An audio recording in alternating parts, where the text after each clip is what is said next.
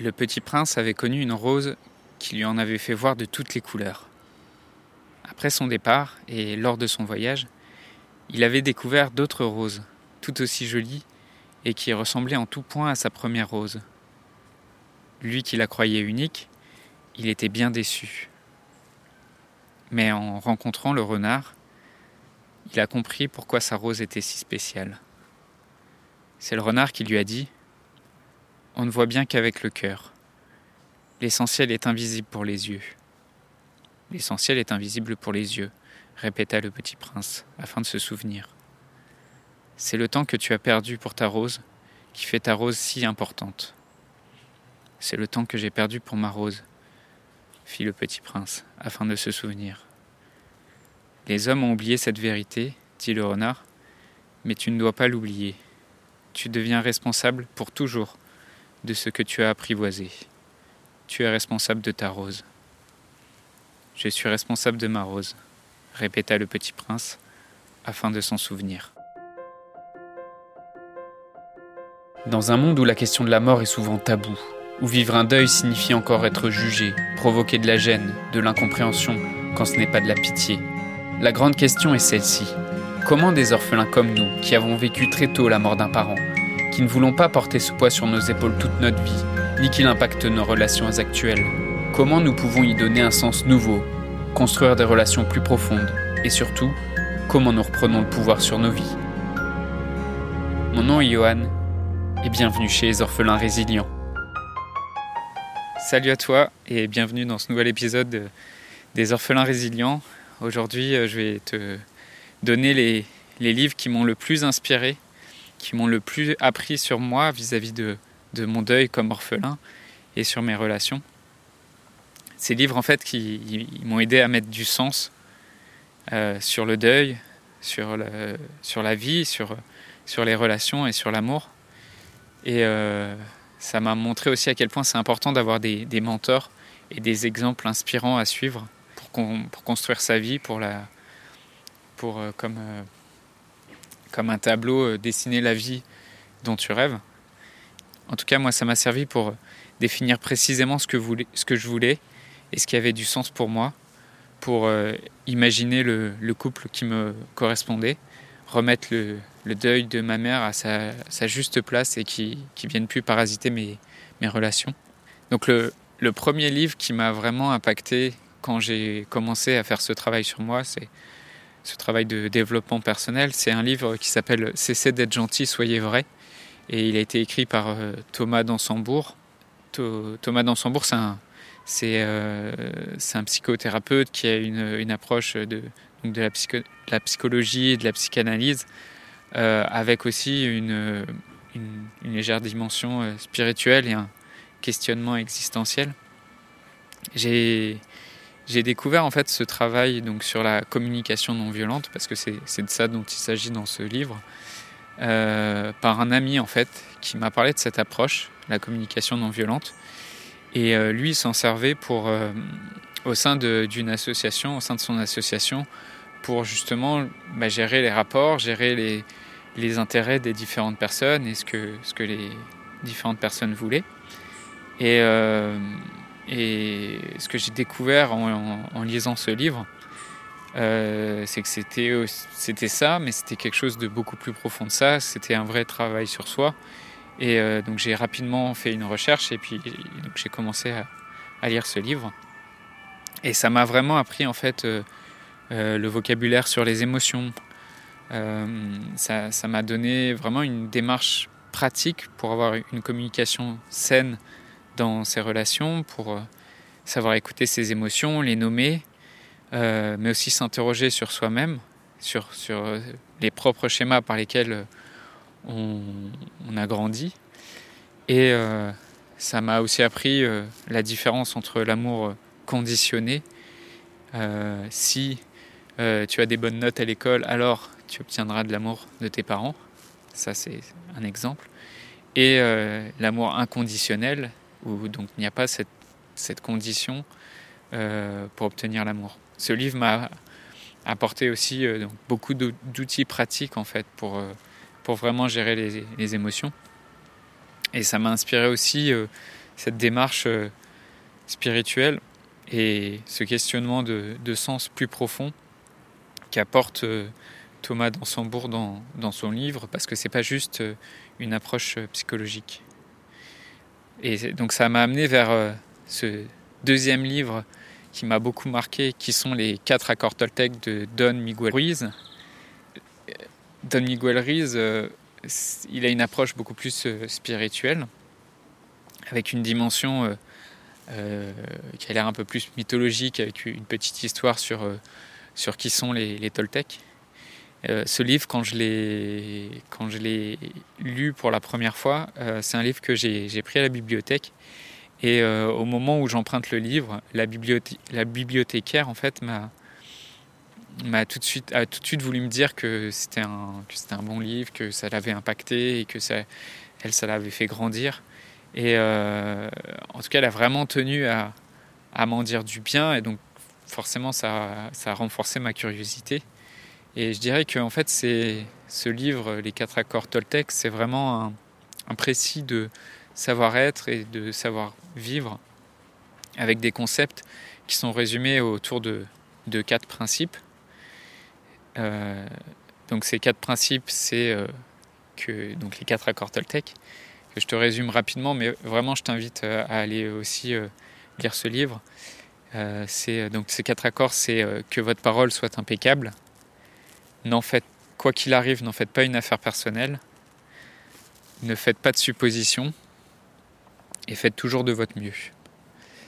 Et, euh, donc dans ce livre, il y a une approche euh, vraiment plus spirituelle et qui, euh, qui déconstruit beaucoup plus de choses, avec un travail sur les pensées, avec aussi une, dimension pratique, un travail sur, la façon de, percevoir le monde et les relations.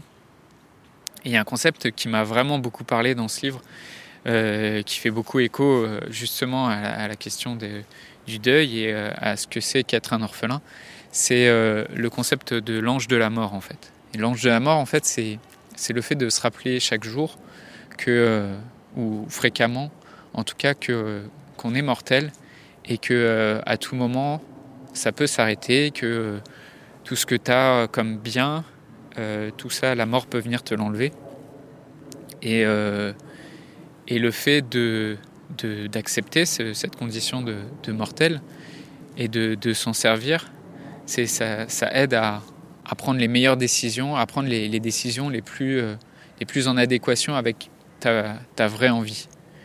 Et euh, c'est quelque chose qui a vraiment fait écho parce que euh,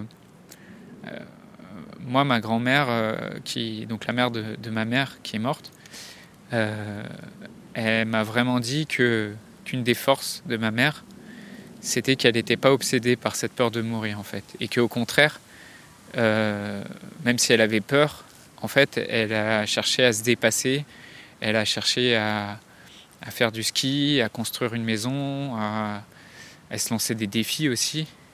Et donc je pense vraiment que en tant qu'orphelin, c'est cette conscience de la mort qui, euh, qui nous pousse aussi à mieux profiter de nos proches et à donner du sens à nos vies. Donc je t'invite vraiment euh, à aller, voir ce livre aussi de, des quatre accords Toltec euh, pour ce, principe de, l'ange de la mort. Le troisième livre qui m'a vraiment impacté, il s'appelle Conversation avec Dieu. Et il a été écrit par Neil Donald Walsh, qui est un écrivain et un conférencier américain. Et pour moi, il y a vraiment un avant et un après la lecture de ce livre par rapport à la question de la spiritualité et par rapport à la question de ce que ça peut représenter Dieu. Tout de suite, je veux, faire une précision par rapport justement à ce mot Dieu qui est dans le titre et qui est, évidemment la trame du livre, euh, parce que c'est un, mot euh, qui peut en rebuter certains, particulièrement en France. Euh, parce que dès qu'on évoque le mot Dieu, on évoque tout de suite les religions et toutes les histoires qu'il y a autour des religions, les conflits qu'elles ont créés, les, les règles qu'elles imposent. Mais euh, dans ce livre, en fait, la, la, définition de Dieu, elle est beaucoup, elle est, largement différente par rapport à celle que tu peux trouver dans des religions et par rapport à ce que tu peux, ce que tu peux entendre dans des discours religieux. C'est quelque chose qui est beaucoup plus personnel et qui, alors c'est sûr, va revisiter aussi certains, certaines choses de la Bible.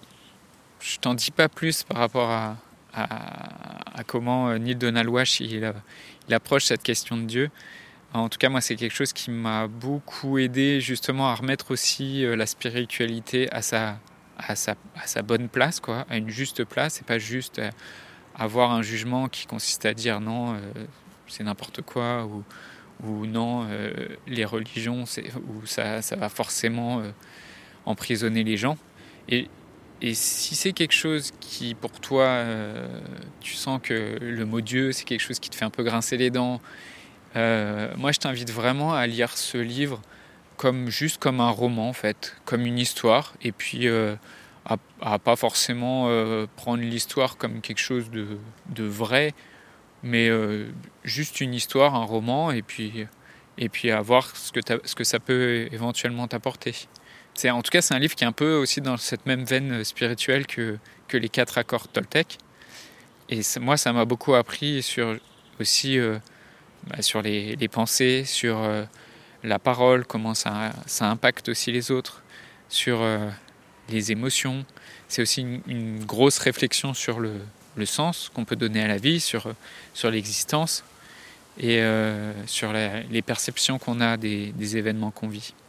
Là où ça m'a vraiment beaucoup apporté, c'est sur cette question de, de l'amour, sur euh, la différence euh, toujours entre amour inconditionnel et amour conditionné, et sur le fait de déconstruire aussi ce mythe euh, qui est de tomber amoureux en fait. Et euh, ce mythe de l'amour, euh, je dirais un peu hollywoodien, où, où en fait bah, on s'attend tout à coup à voir quelqu'un qui vient nous sauver à l'extérieur.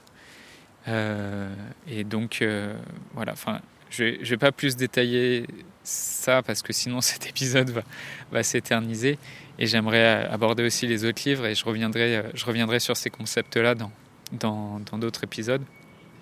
Mais c'est aussi un livre qui m'a qui m'a aussi beaucoup aidé à, accepter plus facilement euh, ma, ma rupture euh, quand je l'ai vécue, euh, quand donc cette relation de 8 ans s'est terminée. Le fait de bah, d'accepter qu'en fait les personnes peuvent rentrer dans votre vie et puis peuvent être, amenées à en sortir. Et donc c'est quelque chose qui m'a beaucoup aidé. Et le, 3, le, le, quatrième livre dont je voudrais te parler, c'est celui dont je t'ai cité quelques extraits en introduction de cet épisode. C'est le, Petit Prince d'Antoine de, Saint-Exupéry. Alors c'est un livre que j'ai lu quand j'étais enfant, mais c'est un livre que j'ai vraiment compris et dont j'ai vraiment compris le sens et la profondeur de, de l'histoire. Euh, justement, quand j'étais en train de me questionner sur, euh, sur l'amour et sur les, relations, euh, et, et, donc sur l'amour et le deuil, puisque dans un deuil, il, il est question aussi en tant qu'orphelin bah, d'amour pour, euh, pour son parent décédé. Et ce livre, euh, en fait, en le relisant, j'ai trouvé génial en fait cette, cette, approche poétique. Et Le Petit Prince, pour moi, c'est la plus belle parabole en fait euh, qu'on peut faire de, de l'amour. et c'est fait d'une façon très poétique. Et, pour moi, Antoine de Saint-Exupéry, il, il, traite vraiment de, du sens de l'amour et de, de l'erreur qu'on peut faire de, de cet amour euh, hollywoodien, même si euh, à l'époque où il a où il écrit ce livre, c'était peut-être pas dans ces termes-là qu'il en parlait. Quand je parle d'amour hollywoodien, je parle en fait de, de l'envie que euh, nos proches en fait nous appartiennent et dans le couple bah, que ton compagnon t'appartienne, enfin que ce soit dans le couple ou dans la famille, mais c'est aussi bah, par rapport à, à, ton parent décédé, cette envie que en fait ton parent t'appartienne en fait.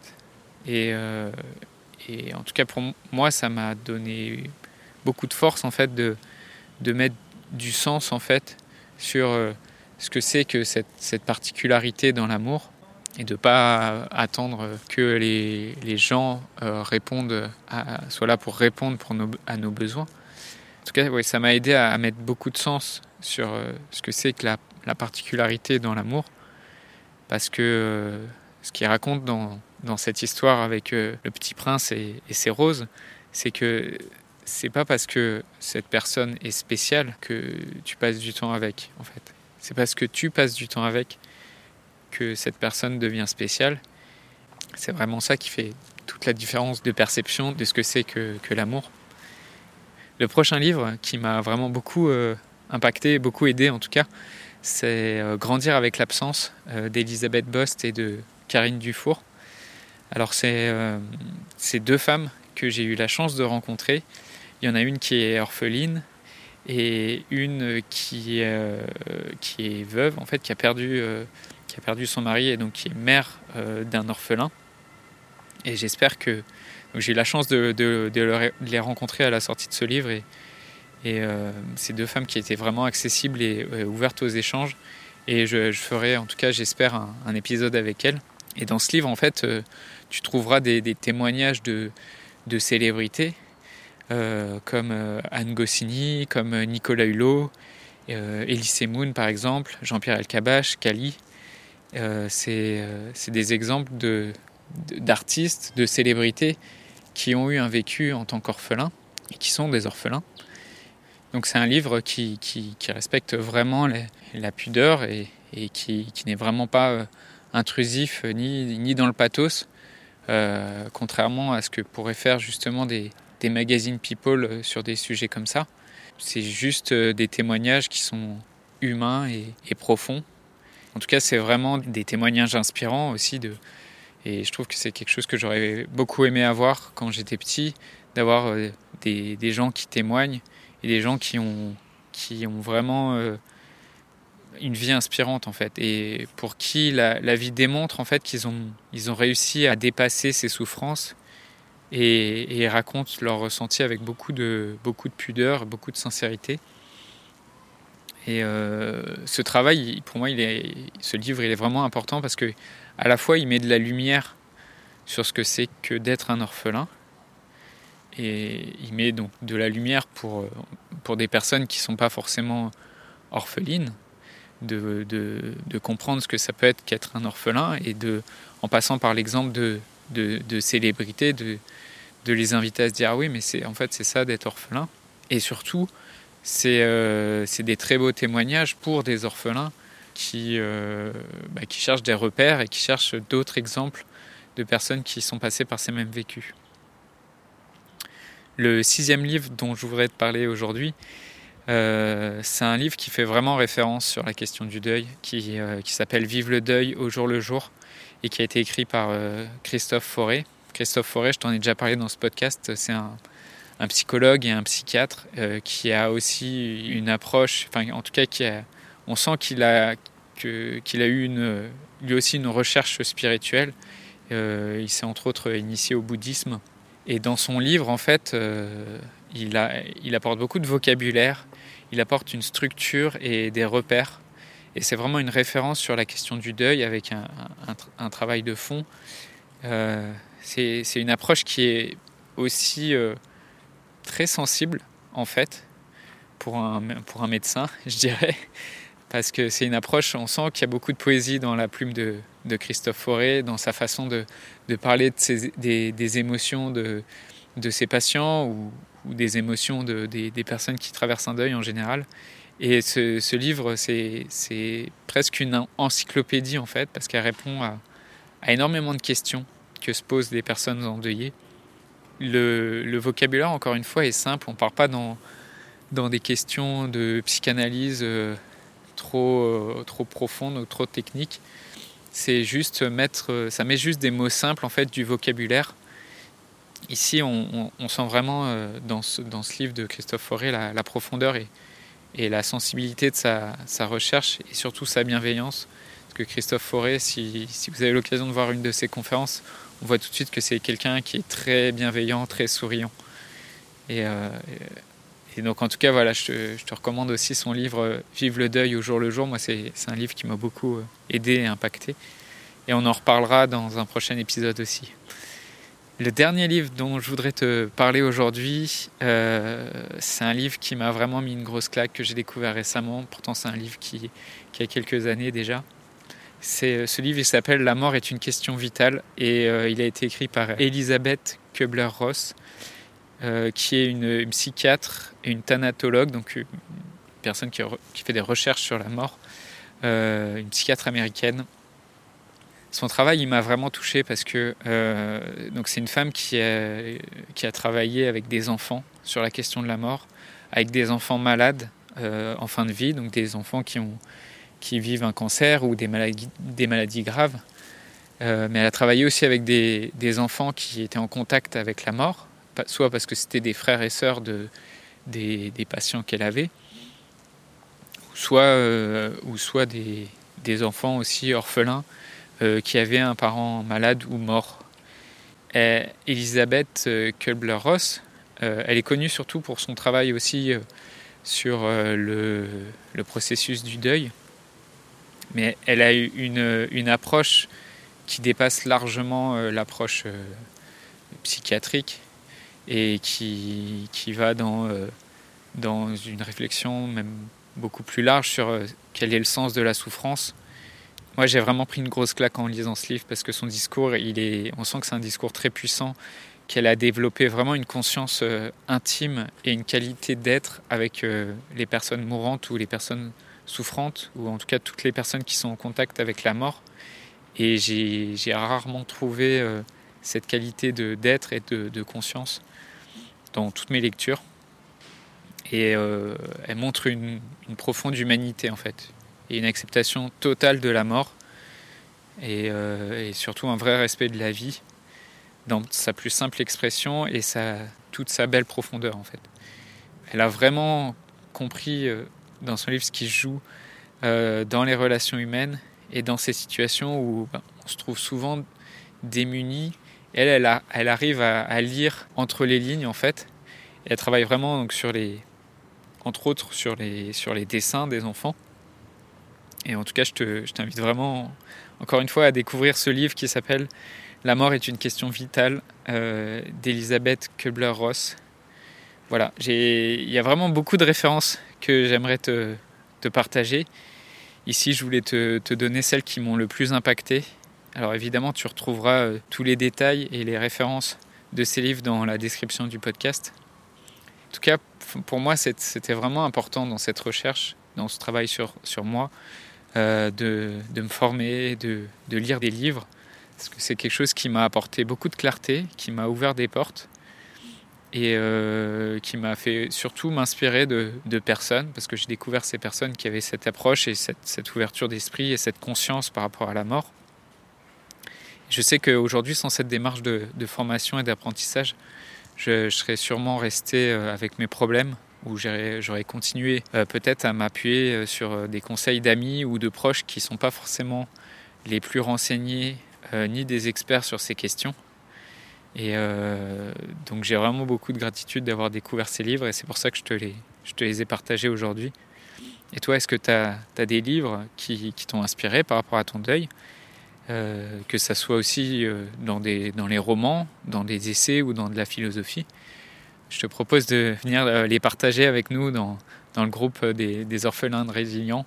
Viens nous, viens nous partager tes coups de cœur. Je voudrais te remercier d'avoir écouté cet épisode et j'espère sincèrement que ce que je t'ai partagé aujourd'hui t'a aidé.